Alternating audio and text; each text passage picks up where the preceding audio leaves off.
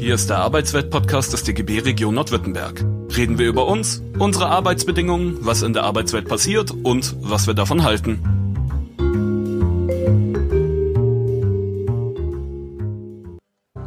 Arbeitsweltradio im Freien Radio für Stuttgart sagt herzlich willkommen. Wir sind immer zu hören an jedem zweiten und vierten Donnerstag im Monat hier im Freien Radio. Mein Name ist Jörg Munder und ich habe hier heute eigentlich für unser kleines Studio volles Haus. Ich habe drei Gäste da. Begrüße recht herzlich Araelim und Carola und Leonie. Und äh, ja, worum geht's heute? Warum seid ihr überhaupt da? Wir haben eine Ausstellung vom 8. Äh, Juli an im Gewerkschaftshaus hier in Stuttgart, sage ich später nochmal was dazu. Und äh, das Datum ist nicht ganz zufällig gewählt, weil am 8. Juli 2020 ist der Jahrestag des UN-Beschlusses zum Atomwaffenverbotsvertrag. Die Ausstellung geht bis zum 6. August. Das ist der Jahrestag des Abwurfs der Hiroshima-Bombe. Und äh, die Ausstellung heißt Die Würde des Lebens beschützen für eine Welt ohne Atomwaffen. Die Ausstellung klärt über die Gefahren im historischen Kontext auf, informiert über vielfältige Möglichkeiten wirkungsvoller Abrüstung und motiviert die Bestrebungen für den Frieden zu unterstützen. Aber das muss als Intro reichen, weil sonst äh, haben meine Gäste hier ja gar nichts mehr zu sagen. Also das wäre euer Part, dies äh, auszufüllen. Überhaupt wollen wir darüber reden, warum das Thema atomare Bedrohung heute noch wichtig ist und eben wie junge Menschen damit umgehen. Und damit also nochmal herzlichen Dank und ein herzliches Willkommen euch drei, Leonie, Araelim und Carola von der Friedenswerkstatt Mutlangen. Und äh, ja, wollte vielleicht kurz selber euch vorstellen. Ähm, ich bin Leonie, ich bin 22 und ich habe Politikwissenschaft und Soziologie studiert. Hallo, ich bin Carola, ich bin 28 und ich habe Geschichte studiert. Hallo, ich bin Araylüm und ich komme ursprünglich aus Kasachstan, bin für mein Masterstudium nach Tübingen gekommen, habe Friedensforschung studiert und jetzt arbeite ich bei der Friedenswerkstatt. Genau. Wie kommt man denn zur Friedenswerkstatt? Ja, also bei mir war es so, dass ich eigentlich, ich war schon immer politisch aktiv oder politisch interessiert und durch mein Studium hat sich das natürlich dann noch mal sehr verstärkt und ja, dann war ich erst so im Antirassismus und Antisexismus-Engagement tätig, bin ich immer noch. Aber dann bin ich durch Ara, wir haben uns durch einen Nebenjob kennengelernt und sie hat mir dann von der Friedenswerkstatt erzählt und ich weiß nicht, also das Engagement gegen Atomwaffen ist eher so ein bisschen aus dem Alltag raus. Also man, ich weiß nicht, man denkt immer, Atomwaffen sind schlecht, aber man weiß nicht so viel darüber. Und durch Arai bin ich dann sozusagen in die Friedenswerkstatt reingerutscht und bin auch ganz glücklich darüber. Oh, das freut mich zu hören. Carola? Also bei mir war es so, ich komme aus einer Kleinstadt, die nicht so weit weg liegt von Mutlangen, wo die Friedenswerkstatt. Heubach. Elwangen. also ah, ja, das ist schon aber, größer. Also. Aber der gleiche Landkreis. Mhm.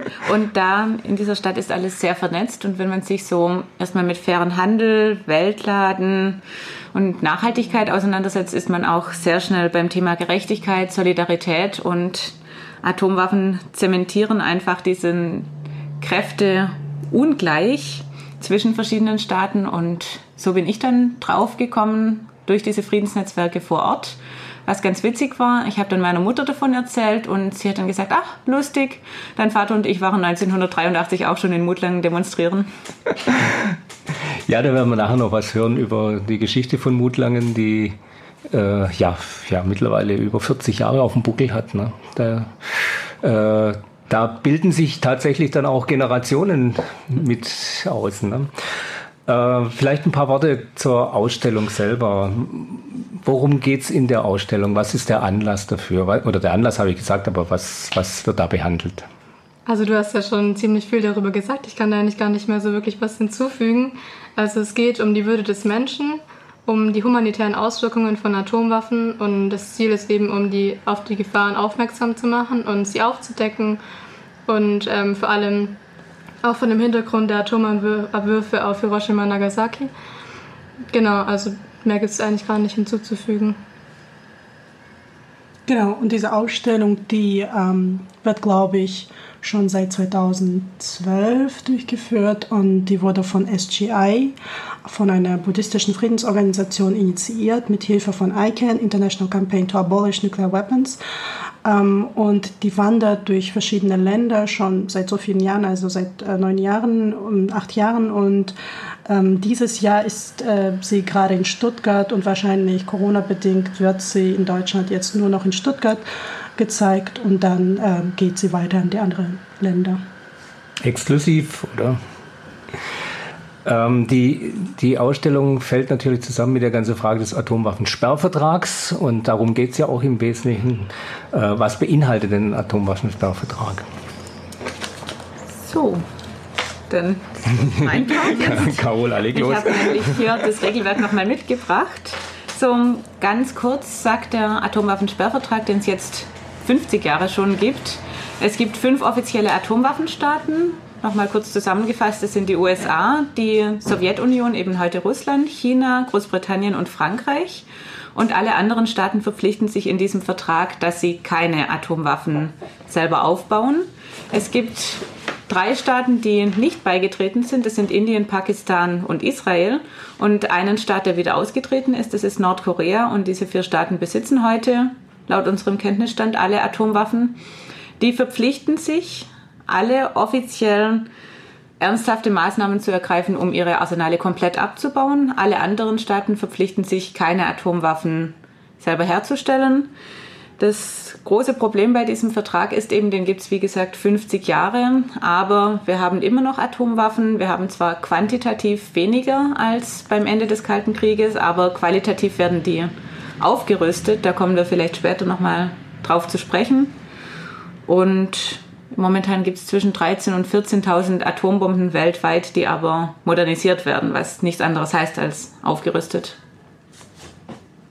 Genau, und die Atomwaffen kennen keine äh, Landesgrenzen. Das heißt, jedes Land, das auch keine Atomwaffen besitzt, fühlt sich äh, bedroht dadurch, dass die Atomwaffen immer noch existieren weltweit. Deswegen die Länder, insbesondere aus dem globalen Süden, haben jetzt letztendlich in den letzten Jahren die Macht in ihre Hände genommen und gesagt, wir wollen diesen, ähm, ja, diesen Wahnsinn verändern und einfach unsere Stimmen zeigen, dass wir dagegen sind. Und dann viele Länder aus dem globalen Süden, wie gesagt, die ähm, haben den Prozess für den Verbotsvertrag ähm, ähm, vorangetrieben.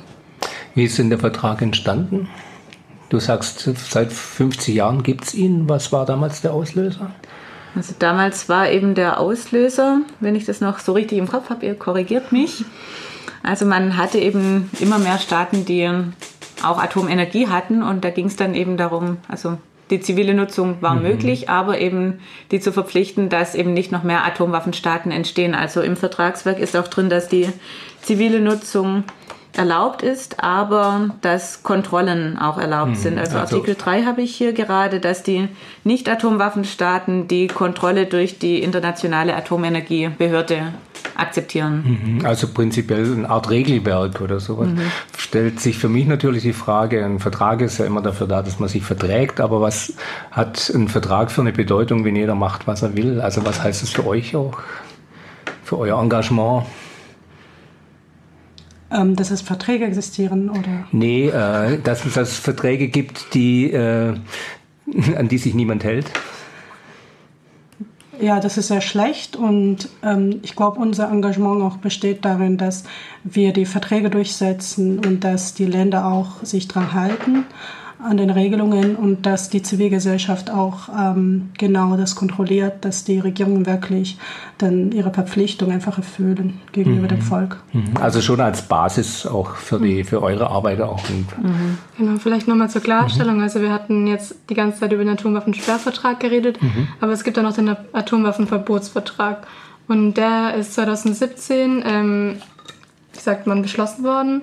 Und jetzt haben, glaube ich, Stand gestern ähm, 38 Staaten ihn ratifiziert. 39, 39 weil Fiji, Fiji genau, habe ich vergessen. Wer kam dazu? Fiji. Mhm. Und das heißt, ab 50 wird der ähm, Vertrag rechtskräftig. Das heißt, es wird internationales Recht. Und dann muss man schauen, wie sich die Welt entwickelt danach. Genau, und zu dem Punkt muss man auch sagen, der Atomwaffenverbotsvertrag, der jetzt gerade seinen dritten Geburtstag gefeiert hat, der greift eben genau an dem Punkt, wo mhm. der Atomwaffensperrvertrag seine Schwäche hat, nämlich bei Artikel 6, in dem sich ja die Atomwaffenstaaten eigentlich zur Abrüstung verpflichten, was sie aber noch nicht machen. Und Kritiker von diesem neuen Vertrag, vom Verbotsvertrag, die sagen eben, es sei doch alles schon in diesem Sperrvertrag beinhaltet. Aber wenn eben 50 Jahre lang dieser Vertrag besteht, ohne dass Artikel 6 umgesetzt wird und wir immer noch so viele Atomwaffen haben, dann ist auch das Anliegen, dass man den Atomwaffenverbotsvertrag in Kraft setzt, um eben diese Lücke zu schließen. Mhm. Äh, wie hat sich denn überhaupt die, die Situation verändert der Bedrohung und äh, möchte da ganz genau irgendwie ein paar Worte hören oder eine Überleitung zum INF-Vertrag, was das ist und was das bedeutet in diesem Zusammenhang. Genau, der INF-Vertrag, das ist ein Vertrag Intermediate Nuclear Forces Treaty. Ähm, genau, der hat äh, in sich beinhaltet, dass die ähm, bestehenden Atomraketen Kurz- und Mittelstreckenraketen äh, zwischen den USA, also zwischen den USA und Russland, genau, dass sie verboten werden, dass sie vernichtet werden und dass die neuen nicht hergestellt werden. Und so hätte man dann Europa gesichert sozusagen.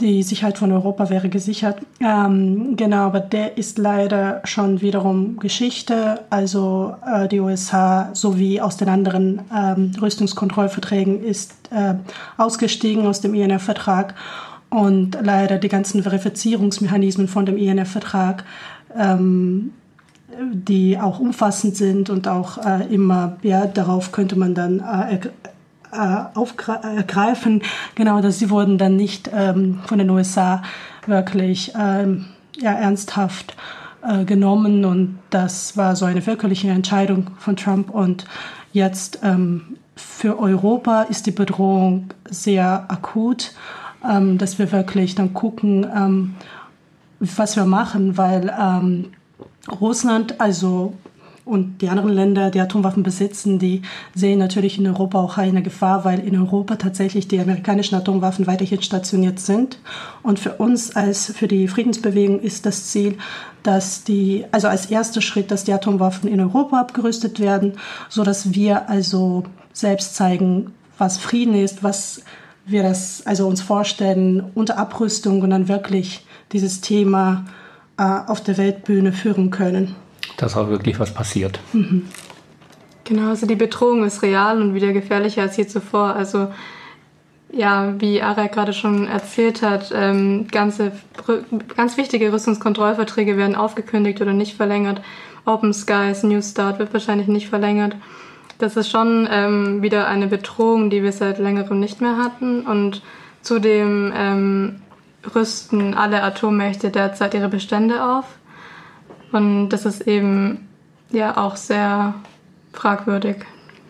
Wie sieht denn die Situation in Deutschland aus? Deutschland ist ja nun kein Atomwaffenland, aber gibt es hier Atomwaffen? Und äh, ja, was heißt das für die militärische Situation in Deutschland? Ja, also der Punkt ist, Deutschland hat sich ja selber auch durch den Atomwaffensperrvertrag verpflichtet, keine Atomwaffen selber zu bauen, aber ist in der NATO in der sogenannten nuklearen Teilhabe tätig. Das heißt, die amerikanischen Atombomben sind dann auch hier tatsächlich stationiert. Im Moment sind es 20 an der Zahl, die sind in der Eifel, in Büchel. Und jede von diesen Bomben muss man sich vorstellen, von diesen 20 Bomben kann hochgeregelt werden auf bis zu 13 Mal die Sprengkraft von Hiroshima. Also allein in Deutschland liegen 13 mal 20 mal Hiroshima.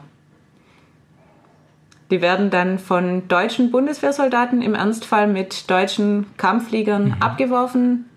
Einfluss darauf haben sie nicht, hat Deutschland auch nicht. Das wird alles von den USA bestimmt. Im Fall eines doch Erstschlags, Atomerstschlags oder Rückschlags wären es dann die deutschen Bundeswehrsoldaten, die da den Einsatz fliegen würden. Das ist natürlich eine Absurdität, wenn man äh, Verbotsverträge unterschreibt und gleichzeitig sagt, naja, ich mache es ja nicht, es macht ja jemand anderes. Eigentlich eine völlig absurde Situation. Äh, ihr habt es ja vorher auch schon, du hast es gesagt, ah, dass die Bedrohung größer wird und so weiter. Ähm, man versteckt sich ja, glaube ich, gern hinter, hinter Papieren, Verhandlungen, wie auch immer. Also das macht ja nicht unbedingt für die Menschen erfahrbar, wie, wie gefährlich es auch ist, oder?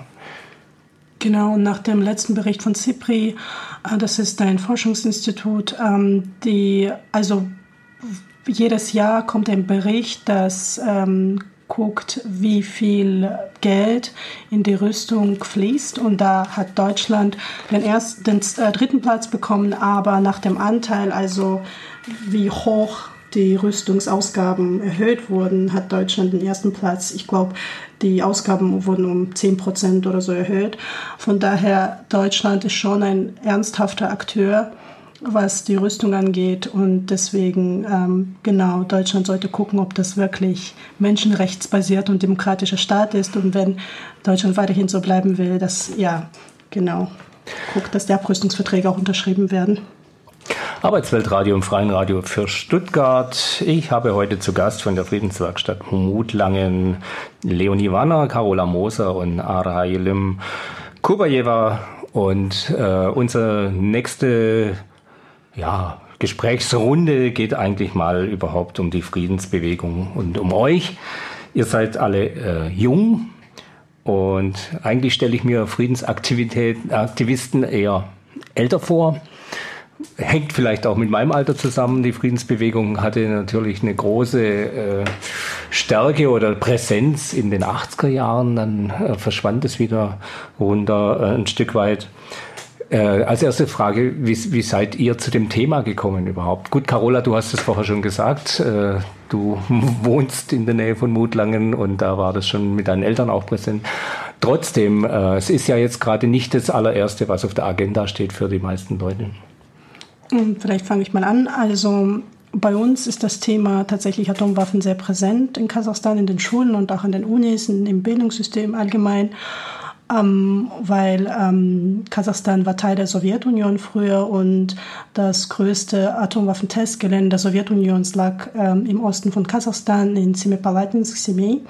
Und ähm, genau, ähm, deswegen haben wir das als Teil der Geschichte so gelernt und natürlich über die Folgen von Atomwaffen. Und wir haben immer auch gesehen, was die Atomwaffen aus Menschen machen. Und ähm, ja, also das war so wirklich prägend, diese Erfahrung. Und ähm, dann, als ich dann im Studium war, im Masterstudium, dann habe ich mein Praktikum in einer Friedensorganisation gemacht in Neuseeland, in Auckland. Und ähm, die Organisation hieß The Peace Foundation und die haben auch die gleiche Art von Arbeit gemacht, was die Friedenswerkstatt in Deutschland macht, nämlich zivilgesellschaftliches Engagement stärken gegen Atomwaffen, Menschen aufklären über die Gefahren von Atomwaffen und die Jugendprojekte äh, durchführen, äh, zum Beispiel in Schulen, ähm, ähm, genau, ähm, die dann aufklären über, ja. Und so bin ich zur Friedenswerkstatt gekommen. Ähm, ich habe zuerst die Ohne Rüstung Leben, die NGO in Stuttgart kennengelernt ähm, die aber agiert auch bundesweit und ähm, äh, ohne Rüstung leben hat eine Reise zur UNO, zum, äh, zur Konferenz des Atomwaffensperrvertrages sozusagen gefördert für mich und dann äh, war ich so ehrenamtliches Mitglied sozusagen und dann habe ich über die Friedenswerkstatt erfahren. Das hat mich so fasziniert, die Geschichte von Mutlang, äh, von dem zivilen Ungehorsam und überhaupt über die Folge der Friedensbewegung in Baden-Württemberg, dass ich äh, sofort mich entschlossen habe, da aktiv zu bleiben. Also das ist eine Herzensangelegenheit auch. Ja. Leonie. Die vorhin schon. also wie gesagt, ich bin durch ARA eigentlich zum Atomwaffen-Thema ähm, gekommen und ja, davor eben immer ein Gespür von, für Ungerechtigkeiten mhm. gehabt und es hat sich eben immer durchgezogen und ähm, ja, jetzt bin ich bei der Friedenswerkstatt. Mhm. Äh, wie gesagt, ich stelle mir Friedensaktivistin eher älter vor. Seid ihr Ausnahmen oder wird die Friedensbewegung auch wieder jünger? Ich glaube, es kommt drauf an. Also es gibt beides.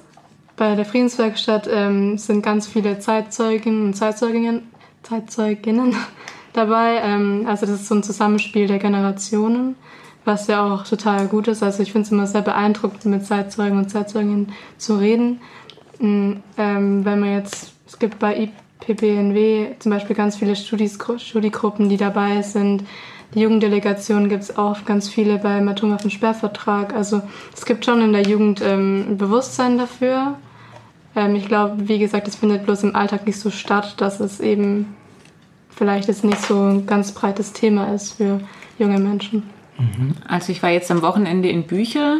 Da hat die da haben die internationalen Ärzte für die Verhütung des Atomkriegs, die IPPNW, die Leonie gerade angesprochen hat, die haben eine Veranstaltung zum Geburtstag vom Atomwaffenverbotsvertrag ausgerichtet und da war es wirklich ein Querschnitt. Also es waren Leute dabei, die dann erzählt haben, wie sie in den 80ern in Mutlangen, wie sie dann auch in Gorleben zum Beispiel demonstriert haben. Aber es waren auch eben sehr viele Studiegruppen von IPPNW dabei, aus Göttingen eine, aus Homburg im Saarland und also mehrere Studiegruppen, aus Düsseldorf noch eine. Und es waren wirklich alle dabei. Also ich würde gar nicht sagen, dass das Thema so völlig unter den Tisch fällt, aber mhm. man muss natürlich schon suchen. Mhm. Wir haben jetzt zigmal erwähnt, Mutlang, Friedens, äh, nee, Pressehütte heißt es ja und so weiter. Carola, du bist prädestiniert in jeder Hinsicht als Historikerin und ähm, äh, geschichtlich. Vielleicht kurz mal äh, nochmal aufzureißen, was hat es denn mit Mutlang in Aussicht? Was ist denn die Geschichte davon und auch vielleicht, was die Pressehütte ist? Also zum aktuellen Tagesgeschicht würde ich dann an die Arai abgeben. Da ist sie, glaube ich, am meisten informiert und schon am längsten dabei. So zu den historischen Begebenheiten ganz kurz. Also man hat 1979, also wie gesagt Korrektur, wenn ich irgendwie mal eine Jahreszahl verhau, ähm, hat man den NATO-Doppelbeschluss, der einerseits Gesprächsbereitschaft zur Abrüstung signalisiert, aber andererseits dann doch nochmal Nachrüstung. Und in dem Zuge werden dann eben auch die neuen Atomraketen, die es damals gab, das sind die Pershing 2, also landgestützte Mittelstreckenraketen in Mutlangen stationiert, die ein enormes Potenzial an Eskalation bieten, weil die eben in ein paar Minuten in Moskau sind. Also die reichen jetzt wirklich bis in die Sowjetunion rein machen dann Mutlang natürlich auch zu einem Ziel eines möglichen sowjetischen Erst- oder Vergeltungsschlags. Und dann hat sich in Mutlang tatsächlich sehr stark der Widerstand gebildet. Es gab noch andere Standorte. Insgesamt waren es 108 Pershing 2 in Deutschland, in Westdeutschland zu der Zeit und davon eben ein Drittel, 36 Stück in Mutlang. Und da hat sich dann recht schnell eine Gegenbewegung formiert, jetzt nicht direkt vor Ort. Da waren die meisten Einwohner eigentlich mehr nach dem Credo lieber eine Pershing im Garten als eine, wie waren das, SS-20 waren es damals von den auf sowjetischen, Dach auf dem Dach, genau. Also, und die fanden eigentlich eher dann die Friedensaktivistinnen störend, die da dann Sitzblockaden gemacht haben vor dem Eingangstor. Dann hat es Staus gegeben, dann konnten die Leute auch nicht zur Arbeit fahren. Diese großen Rüstungstransporter sind dann ewig vor dem Tor gestanden und haben alles mit Abgasen vollgequalmt. Also anstatt dass man wirklich die Nachrüstung, Nachrüstung als Bedrohung sieht, hat man dann die Friedensaktivistinnen als Bedrohung empfunden, die dann auch größtenteils von außerhalb kamen. Also es gab aus Tübingen eine Studentengruppe, die dann gekommen ist. Es gab dann auch die mehr Linksalternativen, die eine Dauerpräsenz dann gestaltet haben, ständige Beobachtung von den Manövern. Und es gab dann auch aus dem bürgerlichen Lager Widerstand, aber eben vor Ort nicht so viel. Und man hat dann mit sehr, sehr vielen kreativen Aktionen auch auf sich aufmerksam gemacht. Es gab Seniorenblockaden, Muttertagsblockaden, Geburtstagsblockaden, Prominenten. Prominentenblockade, Konzertblockade. Ein ganz großer Erfolg natürlich auch die Richterblockade, als sich dann auch wirklich hochrangige deutsche Richter und Richterinnen dazu entschlossen haben, auch vor Mutlangen zu protestieren denen wurde dann auch gesagt, äh, eigentlich sollte man sie suspendieren und die machen nie Karriere. Die haben teilweise beeindruckende Karrieren noch gemacht. Und den ganz großen Erfolg hatte dann die Friedensbewegung natürlich 1987, als Reagan und Gorbatschow den INF-Vertrag unterschrieben haben und drei Jahre später wurden die Atombomben dann aus Mutlangen entfernt. Ja, so viel zum Historischen. Kurz noch die Ganz viele Demonstranten wurden auch wegen Nötigung verurteilt, aber 1995 dann komplett rehabilitiert. Die haben sogar ihre Geldbußen zurückbekommen. Mhm. Interessant, wusste ich nicht.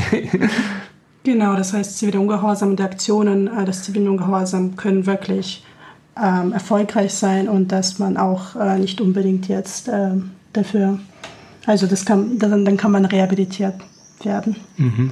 Ja, finde ich einen wichtigen Beitrag, weil ähm, das ist ja auch eine mit eine Geburtsstunde des zivilen Ungehorsams, also des äh, persönlich Nachteile auf sich nehmen, also vielfältiger Art beruflich, Karriere, Geld, äh, Anmache und so weiter und so fort. Und zu sagen, also alles, was ich habe, zur Verfügung habe, ist eben nicht nur unterschreiben oder so, sondern real vor Ort äh, stehen. Und das ist natürlich der Smutlang ein Inbegriff davon. Ähm, Carola, hast du noch in Erinnerung, ob sich das dann bei der Bevölkerung verändert hat? Also wurde das dann irgendwann, sage ich mal, auch zum Markenzeichen? So, ich meine, plötzlich wird ein Dorf, nicht plötzlich, aber mit der Zeit wird ein Dorf berühmt. Also Heute zumindest ist es schon sehr angekommen. Die Bürgermeisterin von Mutlangen ist ja auch Mitglieder bei Mayors for Peace, den Bürgermeistern für den Frieden, die sich auch für mhm. atomare Abrüstung einsetzen. Und in dem, was ich gelesen habe an Essays und Zeitzeugengeschichten aus diesem Zeitraum, da wurden die Aktivistinnen damals sehr stark angefeindet und heute kommt wohl ab und zu auch mal so die Botschaft aus der Bevölkerung, wir waren ja eigentlich schon immer dafür. Also mhm. schon so ein bisschen Opportunismus auch. Aber immerhin ist es jetzt etabliert. Was ich noch gern anmerken möchte, ist, dass zu, diesem, zu dieser Legende von Mutlangen als Kernpunkt des zivilen Widerstands bestimmt auch beigetragen hat, dass man es geschafft hat, was ja nicht selbstverständlich ist, dass die Proteste wirklich gewaltfrei blieben. Also dass es ja viele Proteste gegen Atomkraft gab, sowohl zivile als auch militärische Standorte, dass es da dann aber eskaliert ist, dass es Gewalt aus der Demonstrantengruppe heraus gab und es dann diesen Ruf natürlich auch geschädigt hat von Gewaltfreiheit und zivilem Widerstand, dass Mutlangen es aber geschafft hat, tatsächlich da gewaltfrei zu bleiben. Und vielleicht hat auch was dazu beigetragen, dass Prominenz aufgetaucht ist, sagen wir mal, die auf der einen Seite Pressetross hinter sich herziehen oder Kameras und auf der anderen Seite ähm, ja, das für ihre eigene Imagewerbung benutzten und gleichzeitig doch auch äh, äh, ja, eine breite Bewegung ein Stück bekannter machen oder auf eine andere Ebene heben. Ne? Wie äh, sieht denn die äh, Friedensbewegung, Arbeit, die Friedensarbeit aktuell aus? Welche Probleme stellen sich denn da heute entgegen? Also das sind ja jetzt nicht mehr die Formen, mit denen ihr zurzeit arbeitet, oder? Genau, also heutzutage haben wir in der Pressehütte, in dem historischen Ort der Friedensbewegung, zwei Vereine. Eine ist äh, gemeinnützig anerkannt, der andere nicht. Und wir haben ähm, nicht so viele Mitglieder tatsächlich, aber wir haben viele Unterstützer. Ähm, wir haben eine Zeitschrift Freiraum, die ähm, viermal im Jahr veröffentlicht wird und dadurch machen wir unsere Spendenaufrufe zum Beispiel und informieren über unsere aktuelle Arbeit. Ähm, Genau, also bei uns ist es so, wir sind ja nicht so modern jetzt, wir sind ja nicht so ein äh, junger Verein, deswegen haben wir vielleicht nicht so jetzt modernere Webseite, deswegen vielleicht kennen uns auch nicht so viele junge Menschen auch vor Ort, aber tatsächlich für so einen kleinen Verein machen wir eine enorme Arbeit. Also wir arbeiten sowohl lokal als auch international. Ähm, wir machen äh, bei Mayors for Peace immer mit, bei dem Flaggentag. Wir machen jedes Jahr Jugendworkcamps. Das, sind, das ist so ein Projekt, wo die ähm, ausländischen, aber auch deutschen äh, Jugendliche zu uns kommen für zwei Wochen. Äh, normalerweise bleiben wir dann eine Woche in Mutlangen, machen da im Ostalbkreis verschiedene Aktivitäten. Also die Jugendlichen dann unterstützen uns dabei, sowas wie Ehrenamtliche. Und die lernen unsere Arbeit kennen und da findet auch der kulturelle Austausch statt und da geben wir auch äh, Gewalttrainings ähm, und dann gehen wir nach Büchel und helfen da vor Ort. Ähm, man kann auch bei den Blockaden mitmachen, muss man aber nicht. Da sind so viele Friedensaktivisten aus verschiedenen Ländern der Welt, zum Beispiel aus den USA auch und Niederlanden ähm, und so weiter, Belgien. Und da trifft man sich, spricht auf Englisch und einfach vernetzt sich. Und ich glaube, viele auch, die aus den nicht so freieren Ländern kommen, die ähm, auch sehen, was überhaupt Gewaltfreiheit ist und wie man eigene Meinung auch äh, genau äußern kann, ohne jetzt äh, vielleicht Gesetze des Landes auch zu brechen. Einfach, dass man dieses Recht hat und wie man dieses Recht auch benutzen kann. Mhm. Ähm, ja, vielleicht noch eins dazu, welche Probleme sich heute für uns stellen. Also ähm, meiner Meinung nach ist ein Problem, dass es Widersprüche innerhalb der Bundesregierung gibt oder zumindest in den Handlungen und Maßnahmen sich einerseits als menschenrechtsbasiert zu bezeichnen, als menschenrechtsbasierter Staat, demokratischer Staat und ähm, human-liberal und andererseits eben so viele Waffenexporte zu haben und die nukleare Teilhabe nicht aufzugeben und so weiter. Also das ist, glaube ich, eher so, so, eine, so ein Widerspruch, den man vielleicht auch erstmal erkennen muss und ähm, den man halt auch immer wieder den Politiker und PolitikerInnen ähm, ja, sagen muss und vor Augen halten muss und so. Genau, und dann das andere Problem, dass es oft gesagt wird von der Bundesebene, dass ähm, Russland und China erstmal anfangen sollten zu, ab, abzurüsten. Das Problem ist es aber, dass äh, jemand muss letztendlich anfangen, entweder die Friedensgespräche anfangen, Verhandlungen anfangen und wir fordern von Deutschland, dass Deutschland das macht. Ähm, genau, und ähm, ich glaube, dann kann man die ähm, Abrüstung von anderen Ländern auch wirklich äh, äh, erfordern. Unsere letzte Runde hier, das geht ratzfatz im Verein Radio für Stuttgart Arbeitsweltradio. Wir sprechen über Atomwaffen und Widerstand und Atomwaffensperrvertrag. Und eigentlich haben wir noch ein paar Fragen kreuz und quer durcheinander. Machen wir es mal so. Äh, wie, mich würde noch interessieren, was gibt es denn für Jugendaktivitäten aktuell oder verschmelzen die Generationen mittlerweile durcheinander? Also Are hat ja gerade schon was zu den internationalen Workcamps gesagt, die es gibt. Sonst gibt es natürlich die Jugenddelegationen, die wir, glaube ich, schon genannt haben. Ähm, da sind wir auch alle drei Mitglied.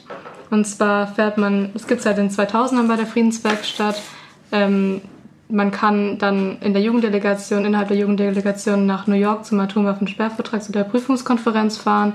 Alle fünf Jahre ist die Überprüfungskonferenz des Atomwaffensperrvertrages und in den Zwischenjahren ist die Vorbereitungskonferenz für die Überprüfungskonferenz. Also ein bisschen kompliziert, aber man kann jedes Jahr nach New York fliegen zu den UN und dort eben ähm, sich für oder gegen Atomwaffen zu engagieren. Ähm, da dieses Jahr Corona war, konnten wir nicht nach New York fliegen. Die Konferenz hat nicht stattgefunden, ist auf voraussichtlich Januar nächsten Jahres verschoben. Wir wissen aber trotzdem nicht, ob es stattfinden wird. Das ist wahrscheinlich eher unwahrscheinlich.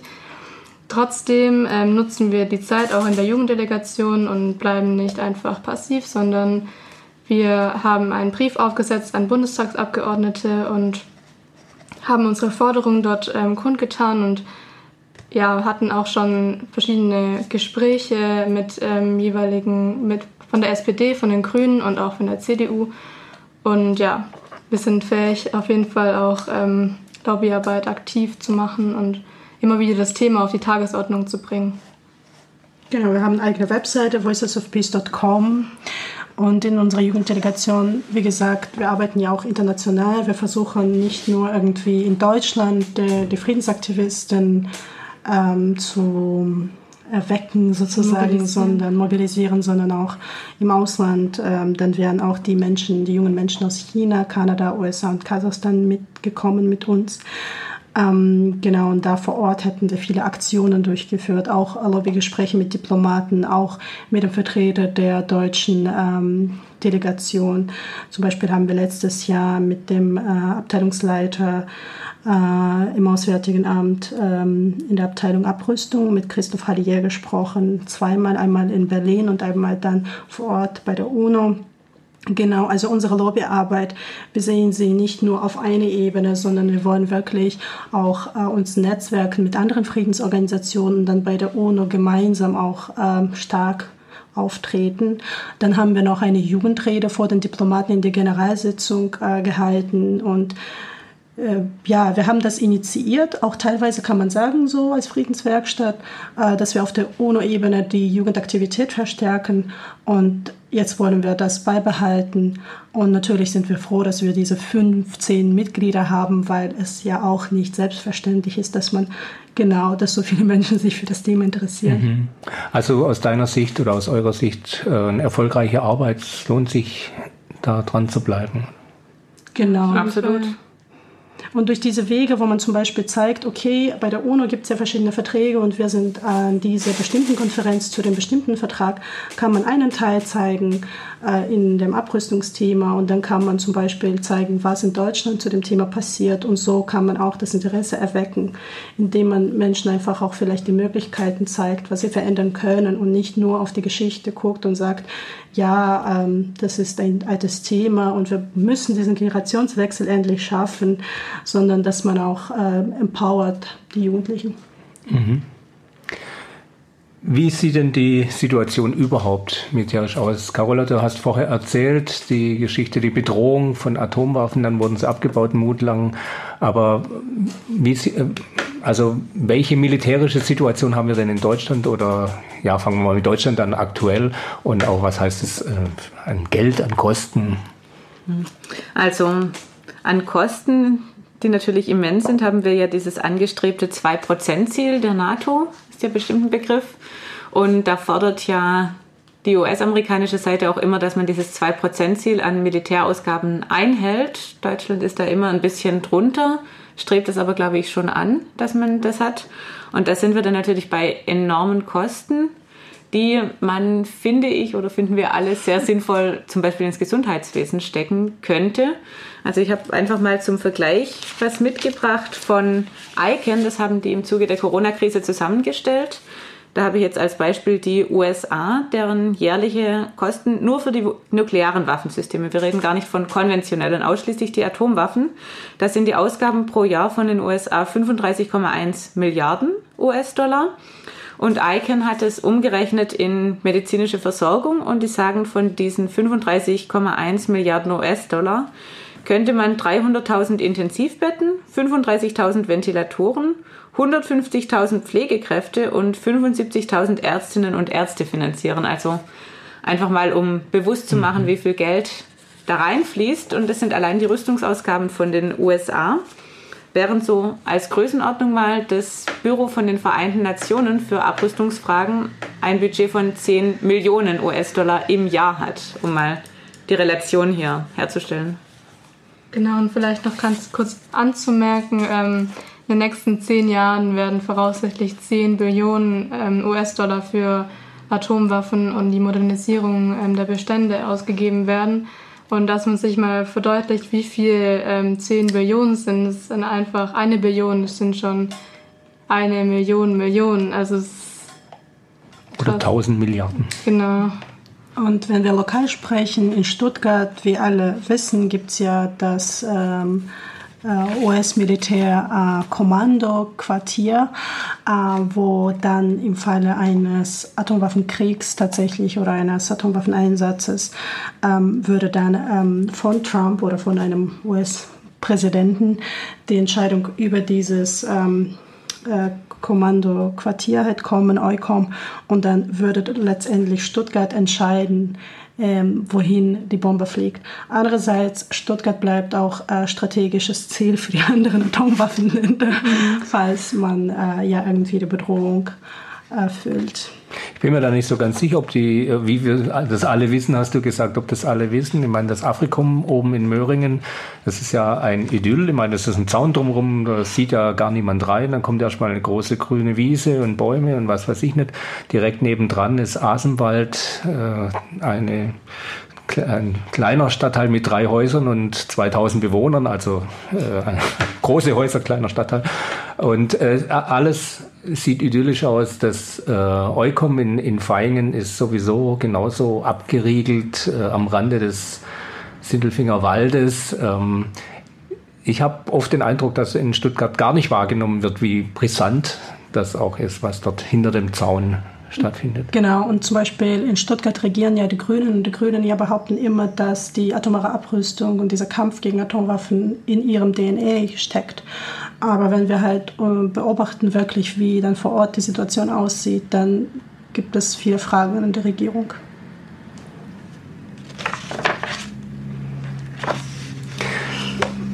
Was äh, sind denn die Militärrüstungspläne der, der Bundesrepublik selber?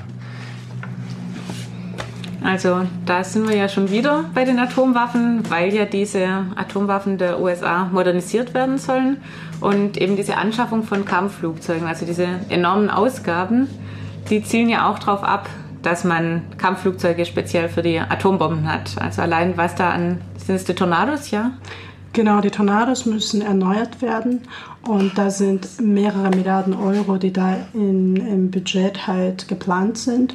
Und diese Entscheidung wird auch äh, in den Zeiten von Corona tatsächlich realistisch besprochen, dass man das will.